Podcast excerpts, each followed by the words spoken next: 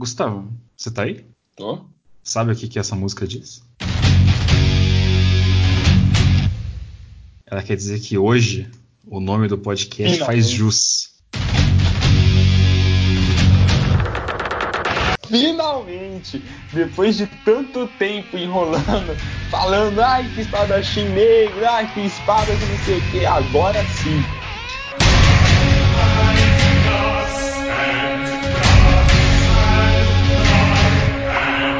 Sejam muito bem-vindos a mais um episódio do Engercast. Meu nome é Luiz Gustavo e eu odiava espadas imensas até ler Berserk. Olá, meus queridos e queridas. Aqui quem fala é o João Pedro. E, mano, eu odeio Donovan.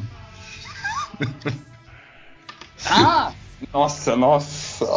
Cara arrombado. velho. Ah, tá. Depois de tanto tempo da gente falando no podcast, outra hora vai chegar, vai chegar finalmente. Chegamos na hora de falar de. Posso dizer que é um dos maiores mangás que existe? Olha Acho. só, o que eu vou falar aqui, eu sei que parece muito ser uma questão de opinião e tal, mas assim, existem muitos mangás que são simplesmente icônicos no mundo, principalmente na parte do Japão e tal.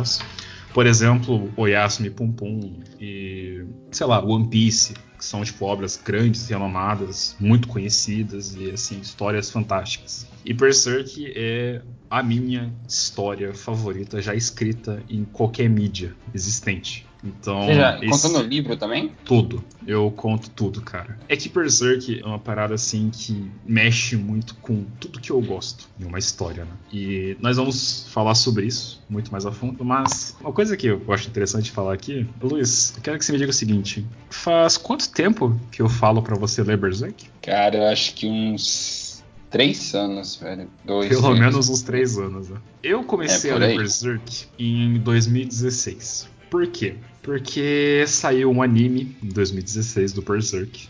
Já vou falar o seguinte, tá? É, Simplesmente é a adaptação mais nojenta, mais horrível, mais filha da p... coisa mais nojenta, mais arrombada que eu já vi na minha vida, que não faz jus nenhum. Vai tomar no c... Todo mundo que participou dessa merda, eu quero que todo mundo vá se fuder. Porque Taro Miura tem- deve estar chorando quando ele vê essa merda. Até hoje. É uma coisa horrível, tá? Não, não assistam. Não assistam Berserk 2016. Pelo amor de tudo que existe. Pô, Chico, é válido? Então, já vamos chegar aí. Assim, é, não assistam, tá? Não recomendo. Não vejo nem foto, tá? Se vocês verem foto, vocês vão ficar tristes. Porque, assim, um dos pontos mais poderosos de Berserk sempre foi o visual. O Luiz, ele tá lendo agora e ele pode falar isso tranquilamente. Você parei em qual capítulo? Só pra ter uma noção. Eu parei no menos 12. Menos 12? Tá. Basicamente, o Berserk, ele tem um dos art styles mais lindos que eu já vi em qualquer lugar. O Kentaro Miura, ele tem uma. Essa é uma das piadas também, que é importante falar o seguinte: Berserk foi criado em 1989. Ele é escrito e ilustrado pelo Kentaro Miura. Ele escreveu alguns doujinshins na vida dele e tal, e também algumas obras de mangá e tal, mas a renomada dele é simplesmente Berserk. Berserk é a cara do Kentaro Miura e é o xodozinho dele, e é uma história que já trilha aí praticamente 30 anos, cara. 30 anos de Mas história. ela não trilha esse caminho pela história dela. Ela trilha esse caminho por causa que o Kentaro Miura, eu sei que ele demora um pouco pra, né, pra É. mandar. Pra Então, lançar. Isso é um ponto importante dizer aqui pra vocês e tal. O problema é que Berserk sofre uma coisa que muitos da mídia de anime, mangá sofrem, né? Que são os hiatos. Quem é, é, eu vou ter que citar aqui alguns alguns nomes, mas quem gosta de mangá, recomendo muito também outra obra que se chama Vagabond. Vagabond é um- uma história que começou em 99, se eu não me engano. Uma história de aventura, muito, muito bom. É, ela é escrita pelo Takehiko Inoue. Isso. Ele é outro ilustrador que eu considero fantástico. Ele, pra mim, tá no mesmo nível do Kentaro Miura em termos de desenho, porque é absurdo as obras dele. E também sofre muito com essa parada de hiato, de uma hora parar e ficar, tipo, anos sem publicar um novo capítulo, daí publicar dois, e daí ficar mais alguns anos sem publicar. E a mesma coisa também vai pra Hunter x Hunter, pelo Yoshiro Togashi, que também é o criador de Yu Hakusho, pra quem não, não conhece. Então, assim, essa é uma coisa comum no meio artístico de anime, mangá, é a parada do hiato. Mas Berserk, É uma história que começou em 89 e até hoje tem 40 volumes. Assim, um paradeiro aqui para quem curte. Em capítulo, tem quantos Cyber em capítulos? Hoje em dia tá para lançar mês que vem. Mês que vem eu digo, no caso, é dia 26 de julho, se eu não me engano. Dá para lançar o 361. Mas eu queria fazer um paradeiro aqui porque assim, One Piece uma das séries mais conhecidas e também muito montada pro shonen, que é uma coisa que muita gente conhece e tal.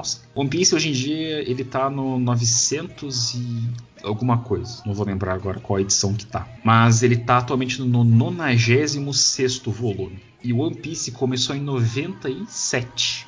Berserk começou em 89 e tem 40 volumes. Isso é o quão distante mas assim, são obras diferentes, tá? É impossível comparar One Piece com Berserk. Não tem a mínima chance disso acontecer. Mas a parte interessante de dizer é o seguinte: Berserk é uma história pesada, muito pesada. Ele tem um dos protagonistas mais complexos já e mais bem trabalhados. É, assim, existentes. É, inclusive, a mesma recomendação que a gente deu no podcast de Jogo Indie, que a gente falou de Doki Doki, acho que vale falar no Com certeza, também. com certeza. Se é caso você for menor de idade, é foda, parece que as pessoas não respeitam, mas a gente tá fazendo essa parte. Não, é, Se caso é for menor de idade, tudo. É o seguinte, Berserk ele se enquadra num, ah, como é que fala isso? É uma série de mangá que se chama Seinen. Eu, citei Shonen para One Piece. Shonen é tipo histórias clássicas, a gente conhece como Naruto, Dragon Ball. Isso são shonens. Só que Berserk é um seinen. E seinen, eles são histórias voltadas para um público adulto, para homens geralmente de 20 a 50 anos. Tem várias histórias seinens conhecidas, como por exemplo Monster, Akira, né, Ghost in the Shell, Hellsing. Hellsing é seinen também? Com certeza. Cara, é violento pra caramba. Assim, a parada que eu tô citando é que Berserk ele tem conteúdos muito pesados, tá? Se você é uma pessoa facilmente influenciável, que tem problemas com violência, com abuso, é, questão de traição, coisa psicológica, não veja, tá? Não leia. Ou até se você é uma pessoa sensível, assim, aquela pessoa que isso, tipo, não isso. pode ver cenas muito pesadas nem nada, a gente não recomenda muito. Já vou adiantar uma coisa aqui: o Guts, ele não é um protagonista bonzinho, nem de, nem de longe, ele não é um protagonista bonzinho. Ele não é um cara mau, ele não é um vilão, só que ele não é um herói, ele deixa muita gente se fuder. Vou dizer que Berserk ele é bem realista, só que ele é bem pesado também. Eu vou usar uma frase de um dos personagens dentro de Berserk, que é dita, que representa muito bem a história, né? É a história sobre a humanidade. Ou boa ou má, mas às vezes cinza. Então, assim, é uma história cinza. Para quem joga RPG pode fazer esse traço, mas o Guts, ele é plenamente um cara neutro ele seria um true neutral, porque ele não toma lados em nada, ele tem um objetivo que é só dele e somente dele. Ele é um cara que não se joga na frente dos outros para salvar qualquer um. Ele é um cara assim que, quando ele confia em alguém, ele confia mesmo, mas ele não confia em qualquer pessoa ele é um cara muito humano. Só Tudo, que... ó, só uma coisa. Nos capítulos, se você for ler assim, você vai ver que os capítulos, eles começam do zero, né? Só que tem 16 capítulos antes do zero. Esses 16 capítulos, que é menos 16, que vai ir no número negativo até chegar no zero, no começo eles contam mais o passado. Eles contam algo que aconteceu depois de um determinado arco. Que como é que é o nome uhum. do arco mesmo? Do arco do que é o nome? Era de ouro.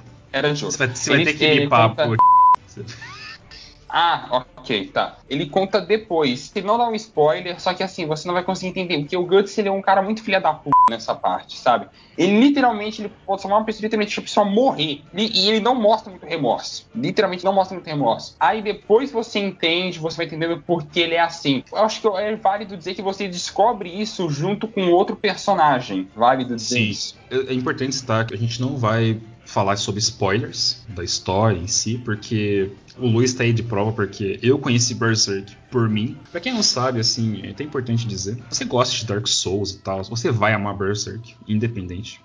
Porque é muita referência que você vai falar, meu Deus, Dark Souls tirou isso daqui. Porque Berserk é uma história que tem muitas paradas que Dark Souls se inspirou, né? Então recomendo muito vocês darem uma olhada se vocês forem fã de Dark Souls. Mas a parada que é interessante citar acerca de Berserk é que assim, a gente vai falar sobre o primeiro arco da história que foi escrito é o Espadachim Negro e a Era de Ouro. Os outros três arcos não vamos citar porque são mais a fundo na história e tal.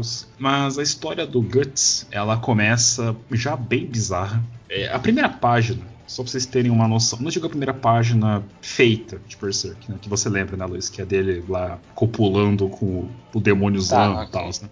Ah, você fala a primeira página do zero? É, eu tô falando de primeira página, Ah. assim, da história da vida dele. Ah, Guts, tá. ele. Eu vou citar essa parte aqui porque realmente é importante. O Guts, ele nasceu de uma mulher que estava enforcada numa árvore. E ele caiu, o feto, né?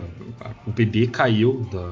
Sabe, espera, espera. É válido falar que esse podcast é bom que as pessoas que se encaixam no, no que a gente falou antes nem escutem esse podcast. Você acha que vai falar coisa muito pesada que rola no mangá ou dá pra vir numa boa? Assim, eu vou condensar ao máximo a situação. Mas, assim, que eu falei lá no início, é importante citar que é uma história pesada e que é importante, se você não curte esse tipo de coisa, é, assim, não escuta. Eu vou falar na real aqui, não, não escute. A parada é, o Guts, ele nasceu de uma mulher morta, né? A mãe dele estava morta, enforcada, e ele caiu. E esse grupo que estava passando, né, por essa árvore, adotou o Guts. Ele treinou com esse bando é, para ser um, um, um espadachim, etc. E desde que ele era criança, ele pegou um apego muito grande com espadas maiores do que ele. Porque simplesmente ele se sentia mais seguro, mais poderoso e tal. Compreensível, né? Olha o tamanho da espada que o cara usa. Tem uma cena que eu acho bem. Não é chocante pelo que acontece, é chocante pela, pelo contexto dela. Que ele dorme, quando ele é criança, ele tem, acho que é quando ele tá com Uhum. 6 anos de idade, ele dorme abraçado com a espada. A espada é Sim, maior que sim. ele. Ele dorme abraçado com ela como se ela fosse um bichinho de pelúcias, que ele sente protegido com ela. É bem legal isso porque o Guts ele é um cara que ele valoriza muito a arma. Ele é um cara assim que ele dá muito muito valor à espada que ele porta. E as espadas do Guts elas são bem famosas, né, Pra quem lê que ele tem a pré-Dragon Slayer Sword e ele tem a Dragon Slayer Sword. A pré-Dragon Slayer era chamada de Raider Sword, né? Em alguns sites. Isso, isso.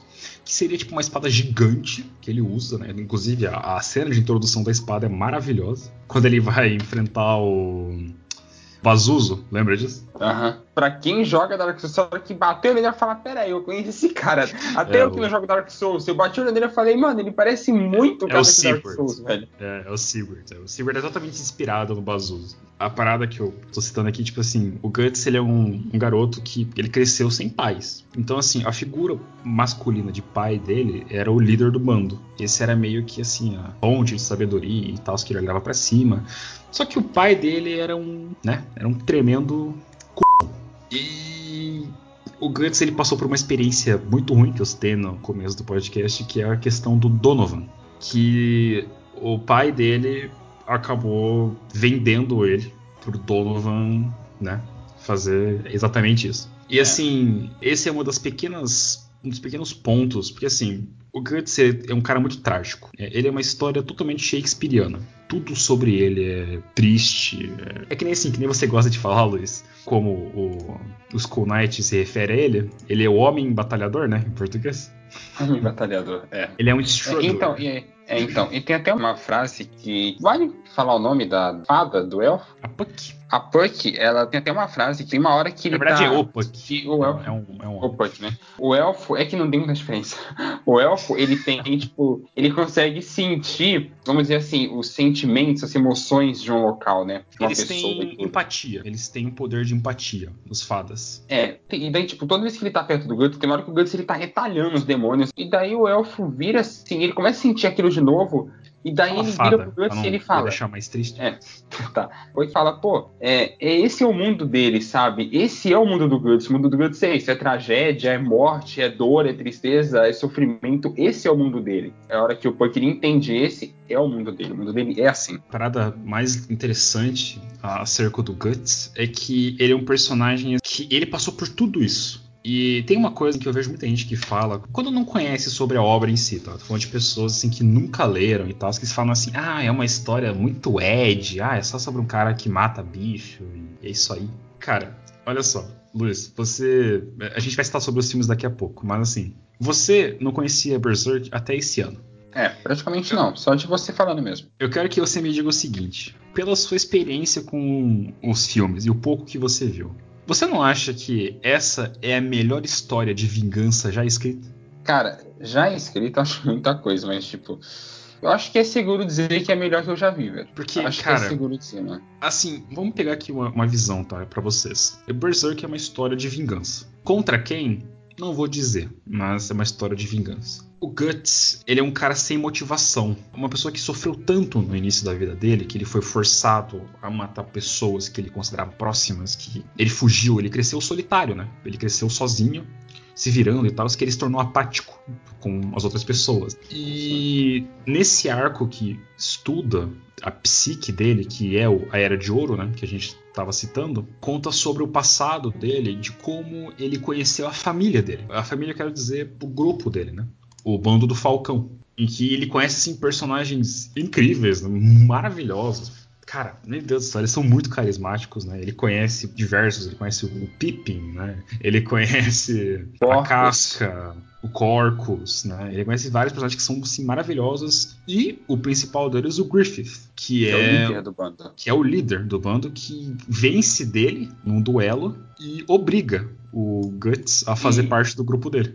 E o Guts, ele é um cara que, assim, ele nunca perdeu. Ele Exatamente. nunca perdeu uma luta. É porque assim, Então, tipo, e o Griffith, calma, ele calma. vence dele quase que humilhando ele. a parada que é importante é o seguinte: ah, ele nunca perdeu e tal. É que no mundo de Berserk, se você perde, você morre. Essa é, é meio que uma realidade. Você não pode perder. É muito real no contexto medieval. Quando as pessoas perdem no mundo de Berserk, a maioria das vezes elas acabam morrendo, porque é um mundo cruel, é um mundo pesado de viver, né? Então, assim, ele perder naquele momento é muito absurdo pra ele, porque, assim, ele é um cara que tinha tudo pra ganhar, porque ele é muito forte pra idade dele, né? Na época que ele conheceu o bando, ele tinha uns 15 anos. 17 anos, né? Eu não lembro. É que se passa por muito tempo. Ele acaba no bando assim com uns 17 anos, alguma coisa assim.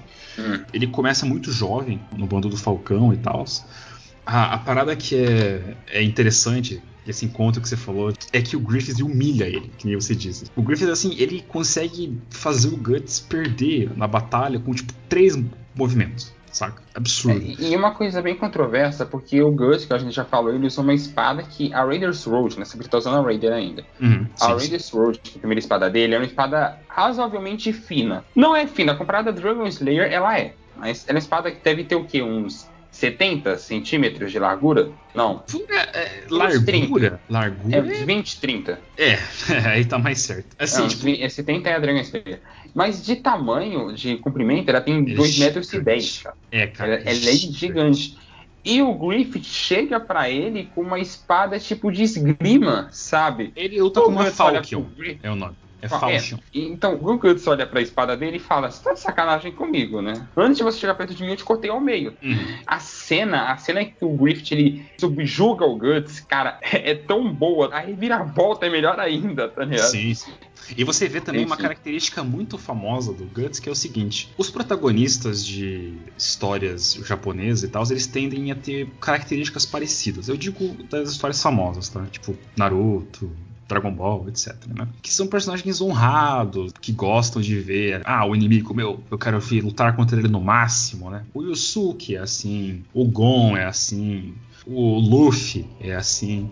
Só que o Guts, quando você vê essa cena, você fala assim: ele é um cara que joga sujo. Ele é um cara que.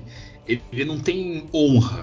O Guts é um cara assim que ele não se importa com honra. Ele não tá nem aí pra Mas, isso. mas, mas isso é devido ao contexto do mangá, porque o contexto do mangá não é uma coisa assim que, ah, eu tenho que vencer pra conseguir meus sonhos, aquela coisa bonita que tem Naruto e One Piece. Ele tem, tem que ficar vivo. O que importa pra ele não é nem a vitória, é a sobrevivência, tá essência. ligado? É o que importa Hum. pra ele. Sim, Exatamente. Tanto é que várias vezes o Guts foge de luta, tá ligado? Igual eu já falei. Tem luta que os caras falam assim pra ele, você vai lá e tudo, se você pitar os caras, ele falou, não vou ir. Tem muita gente arriscada, não vou ir. Sim, sim. Que vale pra ele é isso. Tem um vídeo muito bom. Assim, eu poderia recomendar vários vídeos, porque eu acompanho muita coisa de Berserk, mas tem um específico que eu recomendo muito as pessoas verem. Se vocês falam inglês, pesquisa um canal chamado Soul. O Soul, ele tem um vídeo assim que. Obviamente que quando eu vi o vídeo eu já, já conhecia, né? Tudo de. Eu, eu deixo o vídeo na tinha descrição. Chegado. Eu deixo o vídeo na descrição. Ah, tranquilo, tranquilo. O Soul, ele tem esse vídeo dele que é maravilhoso. Ele tem dois. Tá, ele tem, ele tem dois vídeos de Berserk muito bons. Só que um deles, assim, é um pouco mais spoiler. O outro que eu vou recomendar que se chama assim: Por que, que o Guts ele se destaca entre tantos protagonistas? E a descrição que ele usa é: ele luta contra o destino. E essa é uma parada que é muito é, comum dentro de Berserk, que é a luta contra o destino. O que, que seria o destino? A morte, né? Ele é um cara, como o nome já diz, o nome da história, Berserk. Ou seja, pra quem não sabe o que Berserk significa, é um estado de fúria tão grande que a pessoa tá que ela se cega. Berserkers, né, antigamente eram guerreiros muito fortes, muito tipo poderosos, e eles usavam chá de cogumelos, várias drogas que impediam ele sentir dor, entre vários outros efeitos. E eles usavam essas drogas antes de ir para a guerra. E quando eles iam para a guerra, eles eram guerreiros ensandecidos, não tinham um limite, nada parava para eles a não ser a morte. Nada conseguia parar eles. Eles eram amedrontadores, uma pessoa que não sente dor muito forte, uma pessoa que não sente dor. Fora outros efeitos também que os chá de cogumelos faziam neles. Sim, sim. Dentro desse contexto, tipo, o Guts, ele é um cara que ele tem tanta raiva dentro dele que literalmente quando ele tá em estado de berserk, os olhos dele ficam brancos. Ele fica cego. Ele só faz uma coisa, que é matar. E isso eu também. Eu sei que muita gente vai pesquisar, então. Essa parada da armadura que vocês veem bastante, justamente é a raiva dele encarnada, basicamente. E assim, a raiva do Guts, ela é muito bem explorada. E essa, essa é a frase que define Berserk para mim. Tá? Desculpa que eu tô lambendo o saco pra caramba aqui da, da obra, mas é, é que eu vou fazer a obra inteira. Esse podcast inteiro vai ser eu lambendo o saco dessa obra. Mas o Miura, quando ele escreveu sobre o Guts, Inclusive, para quem não sabe, guts significa literalmente o quê, Gustavo? Tripa. Exatamente. Entranha. É literalmente entranha em inglês. É literalmente entranha. E isso é um trocadilho muito bem feito pelo Miura, porque em inglês tem uma expressão que chama assim: You need some real guts to do this. Tipo assim, você precisa ter muita entranha para fazer isso. Que é tipo você ter. Seria aqui no Brasil ter estômago para fazer Exatamente, exatamente. E também ele brinca muito com a questão do nascimento dele, que nem eu falei, ele nasceu de uma mulher morta, pendurada e tal, e ele nasceu em meio a várias das tripas da mãe dele. Tudo conecta, assim. É, cara, é genial a motivação do nome dele. De todos os personagens são, mas eu não vou falar de todos porque spoiler. Vou falar do Guts em específico.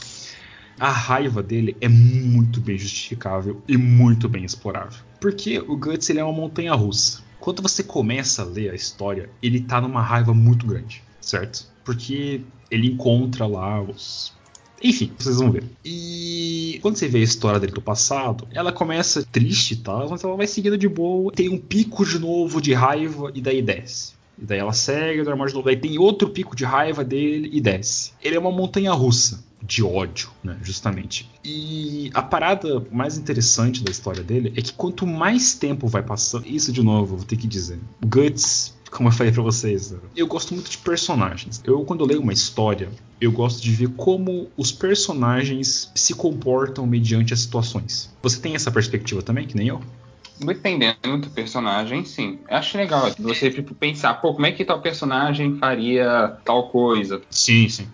Inclusive, é, isso até, pode. rapidinho, é que interessante falar isso. Isso até é um exercício para quem escreve, né? Eu já vi pessoal mais experiente falando assim: você quer escrever um personagem bem feito, você imagina ele em diversas situações e como é que ele agiria naquelas situações. Pode ser hum. algo besta, tipo, sei lá, imagina ele no shopping, o que, que, que, que, ele faria primeiro? Ele ia comer, iria comprar alguma coisa, iria no cinema, sabe, essas coisas. Uhum.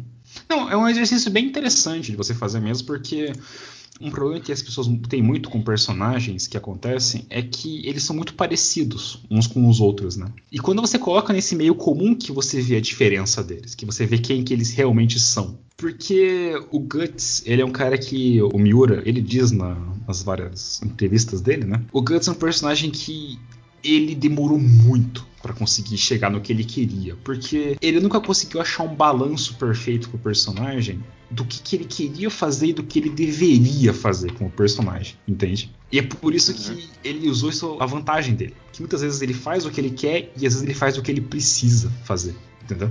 E essa é uma dica de ouro para quem escreve, é você fazer esse exercício que o Luiz falou, que é você literalmente botar o personagem em situações adversas e situações simples do cotidiano. Ah, o que, que ele faria? Ele comeria o quê? Ele escolheria o quê? Ele começaria Ia pra onde, tá ligado? É, É, isso sim. é um, é um Mesmo que você já falou do começo da história, mas só pra você pensar assim, tem que ler onde é que ele iria primeiro e tudo, sabe? Falando do Guts, uma coisa que eu. Eu tô desde que você falou de fazer o podcast de Berserk, porque eu queria guardar pro podcast, mas que eu reparei muito nele. Assim, eu entendo o ponto do Guts, que é o que eu falei, que vale em Berserk é a sobrevivência, não vale só honra.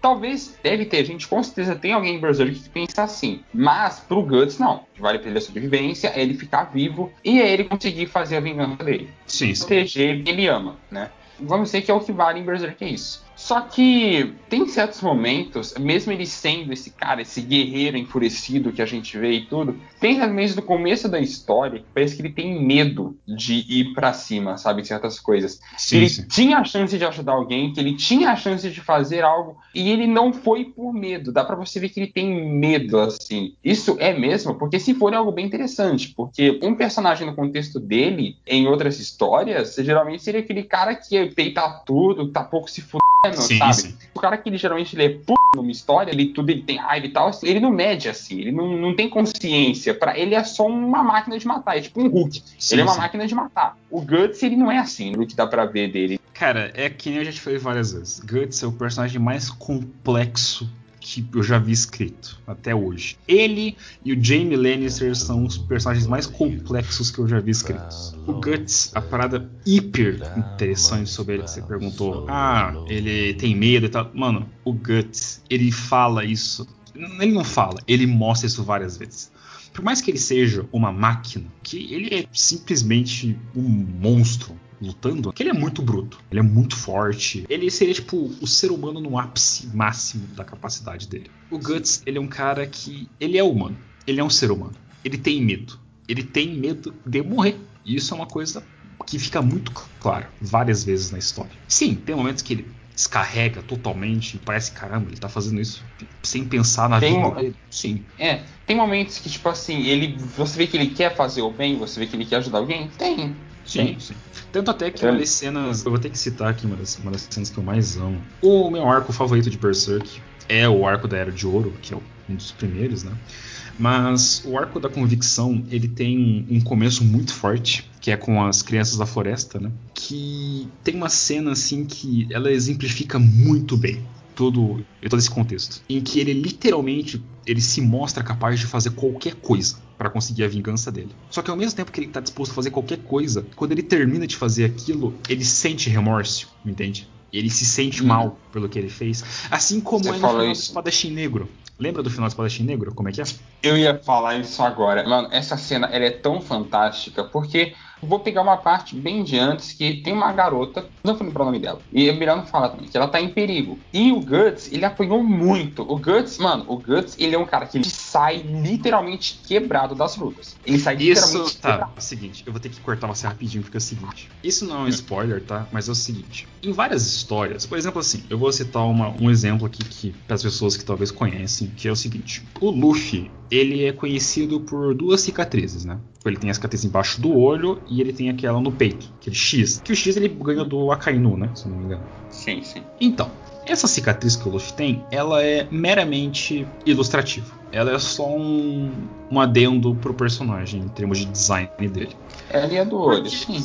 Porque assim, ele não teve consequência nenhuma com aquela cicatriz, certo? Ah, ele leva a porta no peito depois disso e não dá nada assim a mais. A coisa que eu vou falar pra vocês agora, eu sei que é surpreendente, mas é muito verdade. Quase todos os hematomas que o Guts tem, que ele leva, ele carrega pra sempre no mangá. Tem um- um- uma.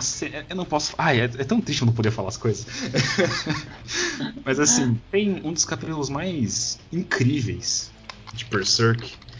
É um capítulo. Ai, como é que é o número? É. 308. Eu lembro de cabeça esse capítulo. Tem muita dele pra mim, eu acho. 308 é o capítulo que você. Sabe quando você para pra pensar em tudo que você viu até então? Esse é esse capítulo, porque o Guts ele se encontra numa situação em que ele olha o quão diferente. É a primeira vez que ele percebe o quanto que ele mudou na vida dele. Uma das características mais clássicas, se vocês forem ver a imagem do Guts, é que ele não tem um braço e ele não tem um olho. O braço esquerdo dele, o antebraço dele é todo decepado, né? É cortado, ele usa um bagulho de ferro aqui, um braço mecânico. É, e... uma mão mecânica com a besta. Isso. E o olho direito dele fechado, porque ele perdeu o olho direito. Quando ele se olha nesse capítulo, ele olha o corpo dele todo estraçalhado. Ele é cheio de queimadura, de cicatriz, todo enfaixado. Ele percebe assim a visão dele tá diferente das coisas. Ele olha para ele na água e ele vê o quanto que ele não consegue fazer muitas mais coisas comparado com antes, tipo o quanto que ele tá mais fraco. Assim, também que ele. A ideia é, tipo, ele vai ficando mais forte, sim. Mas o quanto que o corpo dele tá cada vez mais sofrendo com as coisas que ele se obriga a fazer, entende? E, cara, é uma coisa que a gente não vê muito e eu fico muito triste, cara. Porque uma vez você me falou essa frase, Luiz, eu carrego ela pra minha vida. Você falou para mim uma vez assim: Cara, não tem coisa que conte mais história do que uma cicatriz. E isso é muito verdade. você olha pra uma cicatriz de alguém e aquilo tem uma história, tem um motivo do porquê ela tá ali. E o Guts, ele só tem histórias talhadas no corpo dele. Ele tem cabelo com mechas brancas, ele tem braço decepado, ele tem um olho fudido, ele tem um corpo cheio de cicatriz. Ele é um cara de história, velho. Ele tem muita coisa que passa e todas elas você acompanha, velho. Isso é tipo, é absurdo, cara. São os pequenos detalhes que fazem essa história ser tão incrível, mano. E eu me sinto obrigado a falar também o seguinte: os vilões de Berserk são absurdos. Eles são incríveis. Porque a gente tem muito essa oh. parada na nossa cabeça que os vilões eles variam. Tipo, ah, você tem um vilão tipo mais coringa, que é aquele mais insano, aquele que tá disposto a fazer qualquer é, coisa. Fazendo um paralelo com o anime, fazendo paralelo com anime, o vilão tipo coringa seria tipo do Flamingo, vamos dizer assim. Sim, sim. Tem, tem aquele né? vilão mais que planeja, mais estrategista, que seria tipo, vamos dizer, um Crocodile, pra quem hum. viu One Piece. Tem esses padrões de vilão. Sim, sim. Você tem aqueles que querem mudar o mundo, que nem, por exemplo, o Pen, o Madara, Naruto. Tem aquele que é tipo um capacho fora de uma organização maior, que é tipo Rob Lute. Sim, sim. Então, Berserk, ele tem vilões que exploram muito o psique humano. Ele tem vilões que falam muito sobre a existência humana, que falam sobre a ganância humana. Tem vilões que simplesmente eles só querem ser mais fortes, como é o caso do Zod. Eu tenho que citar o Zod porque o Zod ele é um dos meus personagens favoritos ever. Eu recomendo muito vocês checarem uma imagem do Zod, tá? Isso é uma coisa que eu Tem. falo. Tem vilões que querem vingança, igual aquele do começo do, do Espadachim Negro. Sim, sim, sim. Eles ficam tão cegos por vingança que eles aceitam fazer coisas que, se não fosse para o que aconteceu, seriam inimagináveis deles fazerem. Hum. Berserk é uma história sobre seres humanos vivendo em um mundo bruto. Em um mundo, assim, simplesmente horrendo, que você nunca isso, gostaria de viver. Isso é uma frase que você falou que eu guardo para mim, que é assim, né? É, cara, eu posso falar já? Pode, pode. Falando que você escreve? Ah, ok. Pode, pode, pode falar. que é assim, o Cyber, para quem não sabe, ele tá escrevendo um, um, livro agora, né? E assim, eu lembro de uma vez que tem uma hora que os personagens dele fazem uma coisa meio duvidosa, assim. Não é uma coisa heróica, sabe? Apesar de que nem no contexto deveria ser um herói. Aí eu falei para ele, pô, não imaginava que tal personagem faria tal coisa. Aí ele falou assim, cara, eu não escrevo sobre heróis e vilões, eu escrevo sobre pessoas. E Berserk, ele é bem isso. Não tem heróis, não tem vilões na história, tem pessoas. Cada uma tem seu lado, cada uma tem sua história, cada uma tem um contexto, daí cada uma vai agir de acordo com o mundo dela. Igual o Puck falou do Guts. O mundo do Guts é isso é violência, dor, é morte, é sofrimento. E cada personagem em Berserk ele vai agir de acordo com o que o mundo daquela pessoa é. O que é bem mais realista, porque se você for parar para pensar na nossa vida, a gente não tem essa coisa de ai, fulano é bom, fulano é mal. Não tem isso, sabe? Sim. Você pode jogar uma pessoa boa, mas tem certas situações que você faria coisas horríveis. Você pode se julgar, acho que ninguém se julgaria assim. Mas você pode achar que tal pessoa é ruim e tem certas situações que aquela pessoa faria algo bom. E Berserk, sim, sim. ele é assim. Aproveitando, só voltando, falou de algo bom, né? Que falou tipo do Berserk, tipo, do Guts, que ele não é um cara. Vamos dizer assim, ele não tem o costume de ajudar as pessoas. Ele sim, não, sim. assim, ou ele não ajuda por medo, ou ele não ajuda é, é que, assim, porque... é uma parada que é mais fácil de citar assim. O Guts, ele tem um desenvolvimento de personagem que assim, se você compara ele pré tudo o que acontece e pós tudo que acontece, eles são personagens totalmente diferentes. Não tem nem comparação. O Guts ele tem um desenvolvimento que eu posso citar da seguinte maneira: ele deixa de ser um personagem egoísta para um personagem semi-altruísta. Ele começa assim: vamos dizer que tem uma pessoa, ele tá passando por uma cidade. Aí tem uma pessoa que tá passando fome, certo? Ele não vai parar, comprar uma maçã, dar pra ela. Ele vai só seguir o caminho. Quando ele está enfrentando um monstro e tem uma pessoa que está correndo perigo, ele não vai dar prioridade para salvar ela. Mas se ele puder, ele tenta. É assim ah. que ele é. Ele é um cara que ele não prioriza a vida dos outros acima da dele. A não ser de um certo alguém, mas isso é spoiler. Tá. Tem um caso que, que ele fez que meio que me chamou a atenção, porque eu não esperava que ele fosse tipo, se importar com essa pessoa, né? Que isso é bem no final do Espadachim Negro, tem uma garota que tá correndo um perigo de vida muito alto, muito alto. É tipo literalmente uma palavra e ela morre. E o Guts, ele tá todo fudido no chão e o braço esquerdo dele é mecânico, né? Então ele usa mais o braço hum. direito. O braço direito dele, a mão dele tá quebrada. O Puck, a fada, tem capacidades curativas. Ele vira pro Puck e fala assim: Puck, cura meu braço. E o Puck fica, ele tá muito confuso por causa do que tá acontecendo e tal. Isso é uma cena bem pesada. É que assim, quando eu li, eu já sabia o que acontecia no, no arco. Como é que chama? Era de ouro. o nome. Arco, era de ouro, é. Eu já sabia que acontecia no arco da Era de Ouro. Tipo assim, eu já tinha um contexto, mas é muito confuso essa cena para quem não sabe o que tá acontecendo. Daí o Poik, ele tá, tipo, o que tá acontecendo e tudo. E o Guts, ele grita pra ele, ele fala assim: se você quer que sua amiga bem, você cura meu braço. Naquela hora eu falei, mano, tipo, o cara tá todo fudido. E ele vai tentar ajudar ela. Ele vai tentar ajudar ela. E ele meio que salva a vida dela. E ela fica, tipo, passa com ele, com tudo que aconteceu, que acontece muita merda. A hora que, tipo. Você, você descreveu, por isso aqui, outras palavras, aconteceu muita merda. é, então, Continue. ele sai andando, ele meio que, tipo assim, ah, foda-se você, até é fraca, quero que você se foda. Aí ele sai andando. E o Punk, tipo, pô, você não precisa falar assim com ela, é uma criança, coitada e tal. Só que a hora que o Punk olha pra ele, ele tá chorando pelo que aconteceu com ela. Ele tá chorando, velho. É porque ele se enxerga nela. Ele consegue ver muitas coisas dele na menina ela passava por uma situação muito parecida com a dele, né? Que é um mero espelho, né? Do que aconteceu com ele, tava ali naquela situação. É engraçado que você até falou assim, pô, você deu uma descrição do, do Berserk que é, ah, dá muita merda, né? Acontece, é, acontece muita merda. Aí você me lembrou de um comentário que eu escrevi num cara que ele escreveu muito bem o Guts, que ele falou assim: o Guts, se ele fosse personagem de RPG, ele seria um cara que ele tem menos 50 em sorte, mais 50 em todos os outros estados.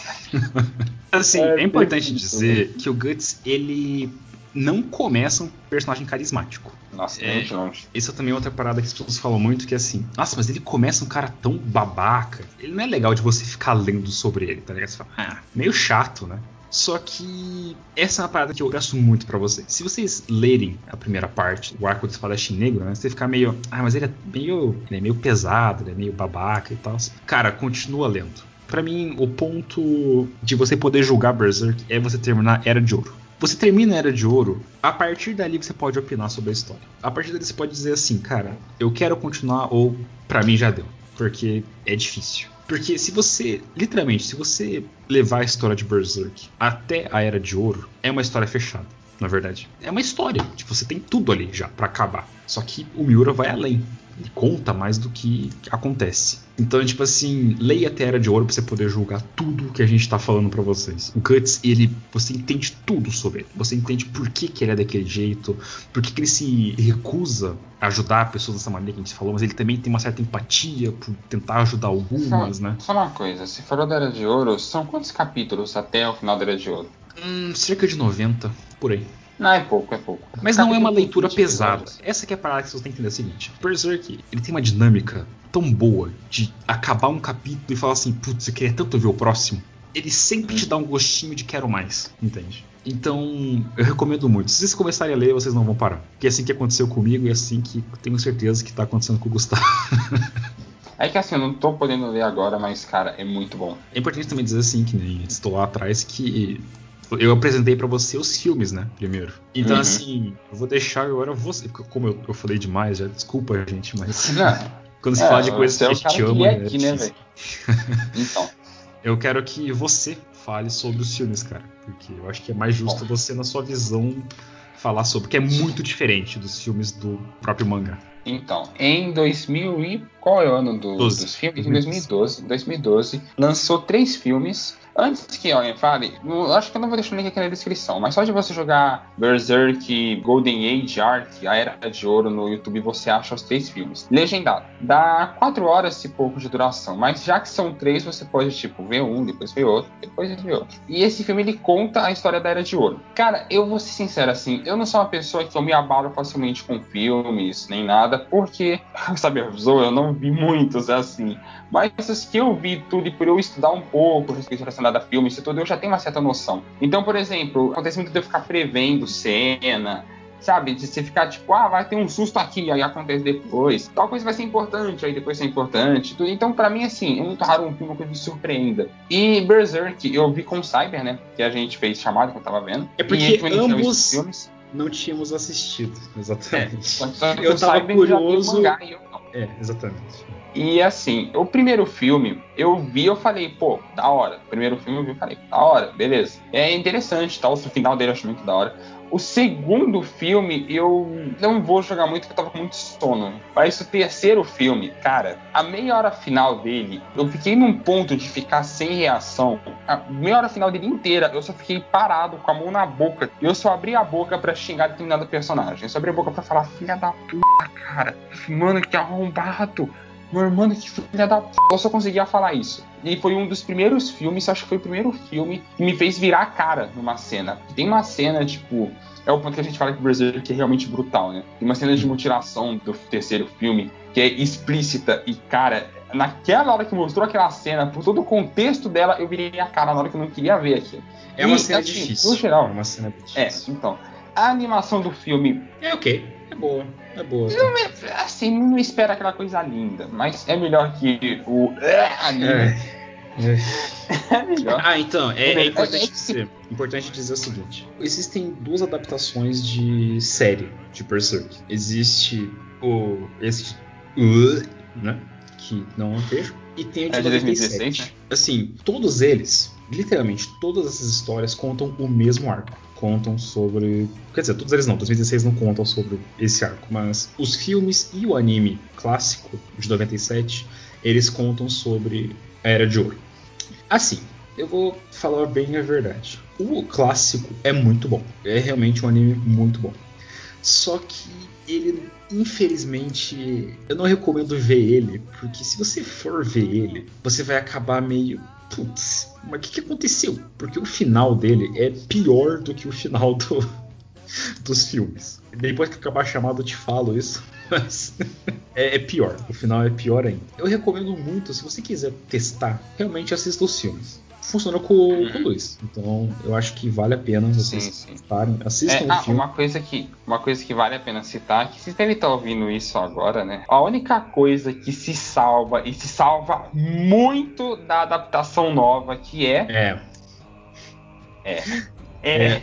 É, cara, é, assim, rola até uma brincadeira, pelo que eu vejo entre os fãs de Berserk, que é assim, Cara, parece que 95% do dinheiro para fazer animação foi na trilha sonora, porque a trilha sonora é do fantástico. filme é, do, é do, do, anime é incrível, cara. Se você gosta tipo, de música pesada, qual gênero que se, se encaixaria essas músicas? Tipo My Brother, Blood and Guts? Qual ah, é, você tá falando de. É, Blood and Guts. Cara, a trilha sonora, assim, elas são bem ecléticas, né? o Miura, ele que escolheu os compositores de Berserk. Esse foi a única coisa que ele escolheu, pra você ter uma ideia. É, seria tanto que o cara toca é ouro, né? Mas assim. as músicas elas misturam bastante entre coisas instrumentais, coral pesado, bem, bem pesado. Vocês escutaram tudo de fundo já. Até agora vai ter várias músicas de Berserk, elas são incríveis. Mas assim, tem música para tudo. Uma das minhas favoritas é Ash Crow. Ash Crow é maravilhosa. Você tem, que nem você falou, My Brother, que é tipo frenética pra caramba, que é a música de uma determinada parte da, da série que é maravilhosa. Eu recomendo muito. Ai, eu queria tanto falar isso, mas eu não posso. mas ela é perfeita para uma cena, devidamente no mangá. Enfim, as trilhas sonoras são muito boas, elas variam muito, tem rock a trilha pesado. Sonora, a trilha sonora é de da... Posso falar o nome do, do personagem da trilha sonora? Pode. Vou falar qualquer coisa, qualquer coisa eu corto, que é a do Sérpico. Cara, a trilha ah, sonora dele falar. é muito boa. Que a dele é tipo uma My Brother, só que pra um cara que não é de força, de agilidade, tá ligado? É muito boa. É muito boa, cara. Meu Deus do céu. É, é muito bom. Mano, assim, porque eu, eu falei várias vezes, né? vale muito a pena. Então comecem pelos filmes, tá? Assistam os filmes, vale muito a pena você ver, pra você ter uma ideia do que é a história, né? Sim. Agora, Cyber, uma coisa que eu quero a sua opinião. Você hum. é um leitor de Berserk. Você, quando você foi ver o filme, você já sabia tudo o que ia acontecer. Os filmes são uma boa adaptação? Cara, é muito difícil falar sobre isso. Muito. É uma coisa que é válida falar aqui também é o seguinte: que a gente falou, Berserk não tem medo de tocar em nenhum tópico.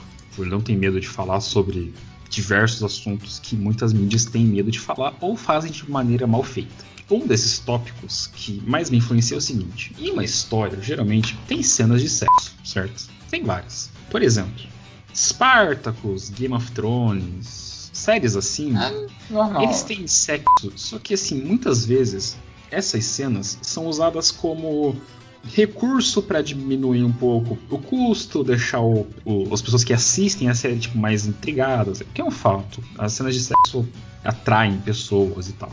Só que uma coisa que sempre acontece, quer dizer, sempre não, mas a maioria das vezes acontece, são cenas de sexo desnecessárias. Isso acontece ah, bastante. E Berserk, por mais que ele tenha muito abuso, ainda assim ele tem uma cena em específica que eu não vou citar como é, mas é uma cena de sexo. E é a única cena de sexo. Hum, quer dizer, é, tem algumas, mas ela é uma das únicas cenas de sexo dentro de Berserk.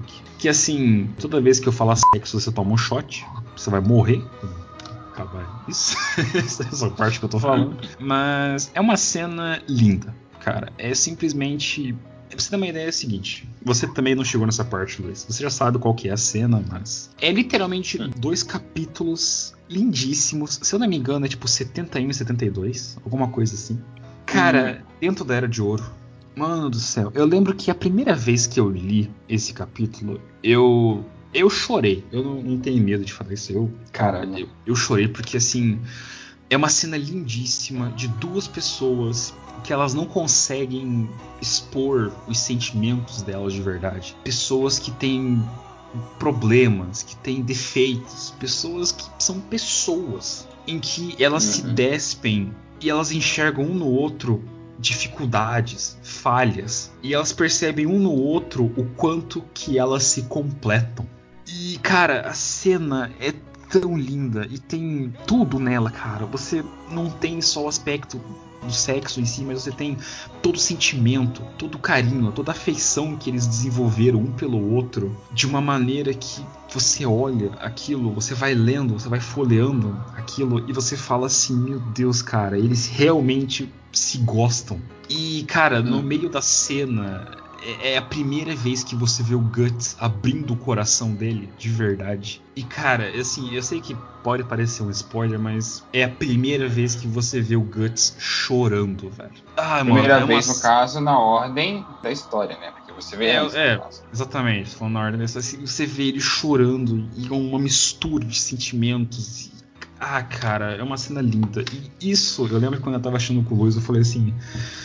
Cara, essa é tipo a cena mais incrível que eu já vi assim de amor, de feição de um personagem pelo outro. E cara, eles cortaram essa cena no filme, substituindo mas, mas uma cena aí, cara, é, Então, mas isso aí eu acho que sabe qual é o problema também? Eu não acho que dê para passar. Eu não li essa parte. Eu sei quem é, mas eu não li essa parte. Só que eu não acho que dê para passar essa emoção que teve no mangá passar num, num, anime, tá ligado? Eu acho que é esse um problema, assim. Eu acho que é possível, mas eles não tinham tempo. Essa que é a parada. Porque os filmes eles têm que atingir um tempo limite, né? E assim, você falou, cara, são tipo seis horas de filme, né? De, de todos os filmes e tal. Cara, em seis horas não deu pra adaptar tudo que tinha. Eles não adaptaram tanto isso quanto também um dos inimigos que aparecem no mangá, né? Lá na parte final dele, desse arco, quero dizer, não era de ouro, né? Um dos inimigos que mostram um pouco mais do mundo de Berserk sombrio, mais essa parte sombrio, que é um personagem que é um dos seres malignos que a gente assim pode chamar, tem um nome específico para isso, mas eu não vou falar porque é um nome muito massa. mas ele é um inimigo que também não tem nos filmes e tal. Então, assim, eu gosto muito de dizer, assim, nem quando o Luiz perguntou para mim, ah, eu devo ler essa parte no mangá ou eu só sigo? Eu falo, cara, leia. Leia porque tem muita coisa que não mostra. E sim, é difícil ver o final de Era de Ouro, é, mas de novo, principalmente. Olha, é o que eu falo assim. Eu já vi muito personagem se fuder em anime, em mangá, tipo, já vi muito personagem se fuder. Com certeza, se você me disse você vê anime, vê mangá, você deve estar pensando, sei lá, em Naruto. Nesses caras que, assim, que se fudem muito. Um exemplo que eu sempre dou de sempre é a Nico Robin, né? Que ela, não hum. disse que ela perde a ilha dela inteira, tá ligado? Eu já vi muito personagem se fuder, mas igual o Guts, se fuder em tão pouco tempo e de maneira tão brutal, cara, eu acho que é único. Pelo menos até hoje que eu vi, eu acho que é único. Porque, assim, nessa hora que ele se foi, acontece em quanto tempo tudo aquilo? Em, é o quê? Em menos de três horas, praticamente. é, por aí. Não, não só é. isso. Luiz, não só isso, mas você também não viu o que acontece depois, que também é a última facada do estômago. Fora que isso deixa uma marca para ele, literalmente uma marca, que acompanha ele a vida toda, né? É, mais uma cicatriz para contar. Isso porque é, não, isso é bem mais que uma cicatriz. Não é um spoiler, porque está literalmente na sinopse do mangá, tá ligado? Essa marca que acompanha ele. Fora, tipo, o fardo que ele carrega, fora a consequência do que ele vê depois, todo, toda hora, assim, ele vê essa consequência. Nossa, velho. Ah, velho, esse arco é muito. Nossa, cara. Ele, é, ele é perfeito. É, muito, sabe? é perfeito. É, é incrível. E, bom, tem jogos também de Berserk, tá? Mas eu não joguei nenhum. Nunca cheguei a jogar jogos de Berserk. Eu sei que tem alguns aí que fizeram sucesso, tá? tem outros também que são horríveis. Tem, ah, tem uma maneira boa, rapidinho, tem uma maneira boa de você definir o arco da Era de Ouro, que é assim. Sabe o filme do Coringa? O filme do Coringa é de agora, né? Que ele quebra um personagem que o filme inteiro mostrando como o Coringa virou o Coringa. Uhum. Sabe isso? Você pega esse filme, resume ele em meia hora e adiciona a brutalidade multiplica por três. Aí eu acho que dá pra o arco da Era de Ouro. Tem jogos e tal, mas eu nunca, cheguei a encostar neles também, então não posso julgar isso. Mas é, PS2, é... né? Sim, sim. Tem até jogos mais recentes, tipo de 2017. Assim. Tem 2017? Olha só. Uhum. Ah, parece legal assim. É hack and slash, né? É o estilo do que Berserk é. Mas. É. é. ele parece bem Dynasty Warriors, tá ligado? Aquele bagulho de você só vir aquela horda e você sair retalhando os caras. Que é o que Berserk é também. É, completamente. Eu acho que eu disse praticamente tudo que cai no limite que eu posso dizer para. Eu acho que eu consegui convencer talvez pessoas a darem uma chance. E essa é a frase que eu dou: dê uma chance que mesmo se você não curte tanto mangá, ou sei lá. Isso é uma coisa assim. Geralmente eu costumo, quando eu quero convencer alguém a One Piece, eu costumo falar assim: pra mim, você vê até a Long Park. Se você não gostar de Long Park, você vê até Alabasta. Tenta ver Alabasta toda. Se você não gostar de Alabasta, aí você pode dropar que não é pra você. Vamos dizer assim: se caso eu tô lendo Berserk e eu não tô gostando, eu tenho até que capítulo pra, vamos dizer assim, gostar. Até que capítulo engata e eu falo, ok, agora eu vou continuar. Pra mim era de ouro. Não, não tem como. A Era de Ouro inteira? Você Bom, lê. É, é, porque é o primeiro, né, cara? É praticamente o primeiro. Porque assim, Espadachim Negro é tipo oito capítulos. É muito rápido de você ler. Era de Ouro vai até, sei lá, tipo, tem uns 90. Mas, cara, é rapidão de ler. É nem um pouco exaustivo. É bem divertido. Se você for comparar com outros arcos, como é o Millennium Arc lá e tal, Millennium Arc tem mais de 200 capítulos. Então, tipo, hum. recomendo ficar realmente ler até esse arco inteiro de Era de Ouro, vale muito a pena, mas veja até o final. É, é, é válido falar que se alguém tem uma opção mais rápida, falar assim, ah, se eu vou ver o filme, foda eu só queria fazer um pequeno adendo, porque no podcast a gente falou para começar pelos filmes, mas depois de eu ter lido um pouco mais do mangá e tudo, eu recomendo fortemente que comece pelo mangá mesmo, porque tem muito mais informação e muito mais profundo. A profundidade que dá os relacionamentos entre os personagens, principalmente do Griffith e do Guts e da Casca, entre os outros, é muito maior. Então eu recomendo começar pelos filmes se você realmente quer uma experiência mais rápida ou se você não curte ler mangá, sei lá. Mas se você já gosta de ler mangá e você não se importa de demorar um pouco mais e tudo, eu recomendo que você comece pelo mangá mesmo. E só vá pelo filme caso você queira algo mais rápido ou não curta ler mangá. Outra coisa que eu acho que a gente esqueceu de citar também, eu acabei de cortar agora e eu não lembro se a gente citou isso ou não. Se não citou, já vou falar agora.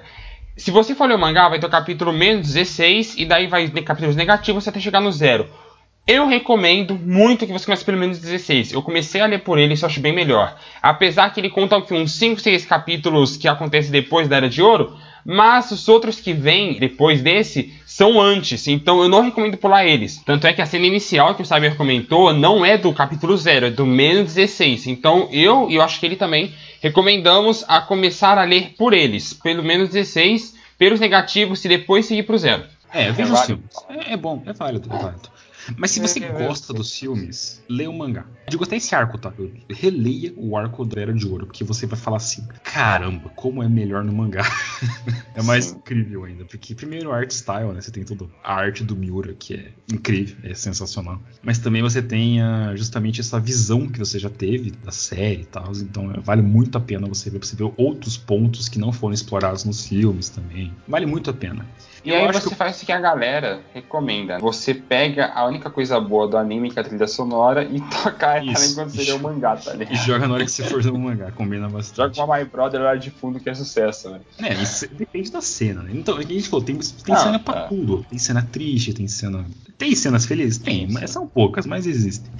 tem? tem... Nunca vi, pô. Tem, é, não, tem algumas, tem algumas. Se eu for falar pra você, você lembra, tal. Tem bastante coisa assim interessante pra cada cena, é bem massa. E tem até uma banda que tem músicas inspiradas em, em Berserk, que eu acho que vale a pena ressaltar. Você lembra dessa banda? Lembro. Tava ouvindo ela hoje, inclusive. Fala como, é é da, como é que é o nome da banda? É Berserker, né? É Berserker o nome da banda, né? É, é que eu fiquei em dúvida se é Berserker o nome da banda ou se é Beast in Black.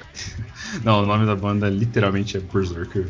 Não, não, mito. Não, mito. É Beast in Black, perdão. O nome da banda é Beast in Black? É, Beast in Black. Então, e essa banda, ela tem um álbum com o mesmo nome, Beast in Black, e uma música também com esse mesmo nome, e esse álbum inteiro, ele é inspirado em Berserk, nesse álbum inteiro. Tem músicas com nomes de personagens, tipo Zod, o Imortal, que você já que falou. é a melhor música deles. Vou, vou falar, se você falar algo, Bipo, que é o Quinto Anjo também. É um, é um, álbum inteiro inspirado em Berserk. Se você curte, qual o gênero deles? É metal? Qual que é o gênero? O estilo deles é power metal. Power Metal. Se você curte Power Metal, cara, mesmo que você ah, não gosta de Berserk, mas ouve porque a banda é realmente boa, tá ligado? E se você quer escutar esse álbum específico, o nome dele é Berserker, só ressaltando. Então, assim, então. eu acho que eu consegui, pelo menos nós conseguimos aqui. Nossa, é. esse aqui é um programa duo. nós conseguimos aplicar bem, assim. Eu acho que realmente vale a pena vocês darem uma checada, tá? Eu, realmente, a gente se segura muito para não dar spoiler, gente, porque eu considero. Eu sei que, de novo, tô babando o ovo, mas eu considero Berserk não uma história. Considero uma experiência. Porque eu, ele. Eu vou falar de novo, igual eu falei no 007, né? Que falei, ah, tem gente que me liga pra spoiler, ah, que se for, eu vou ver mesmo, não tô nem aí. Gente, é sério, por favor, se você tá afim de ler, leia, porra, e não vai ver spoiler. Leia. Hum. Se você se interessou um pouco, leia, não vai procurar sobre nem nada. Toma muito cuidado para esbarrar no spoiler, não é tão difícil. As pra imagens, da, as imagens para esbarrar spoiler da Era de Ouro é a coisa mais fácil do mundo. Então, Toma bastante né? cuidado. Então assim, eu acho que a gente conseguiu trazer muito bem aqui para vocês todo o contexto, por que deve ler. E assim, eu sei que, de novo, pode ser meio exaustivo ficar falando isso toda hora, mas ela para mim é uma história muito importante, porque ela me fez enxergar muitas coisas diferentes na vida. Sim, eu considero marcante para minha vida, porque ela me ensinou o que, que é o significado de você ser humano e literalmente isso é pesado de falar porque é simplesmente é você sonhar o Guts, tudo que ele queria na vida dele é ter um motivo para viver. E ele encontra um motivo, ele vê esse motivo florescer e ele vê o quanto ele estava errado e ele muda de motivo de viver, cara. É fenomenal. A gente percebe o quanto que a gente pode errar e a gente tem tempo de consertar. É uma história fenomenal. Eu não tenho outras palavras para dizer. Sim, eu sei que é chato, mas para mim é um 10 de 10. E cara, é isso. Leiam, vivenciem essa história, cara. Vale muito a pena. Você tem alguma coisa para dizer, Luiz? Não, não. Já que nós não temos praticamente mais nada, que nem eu disse, acho que eu ressaltei tudo, né? eu quero deixar aqui com vocês um trechinho dessa música, porque Fiquem aí um, sei lá, uns 30 segundos, talvez, Luiz, com a música. Você tá ligado que tem por... copyright, né? É, acontece.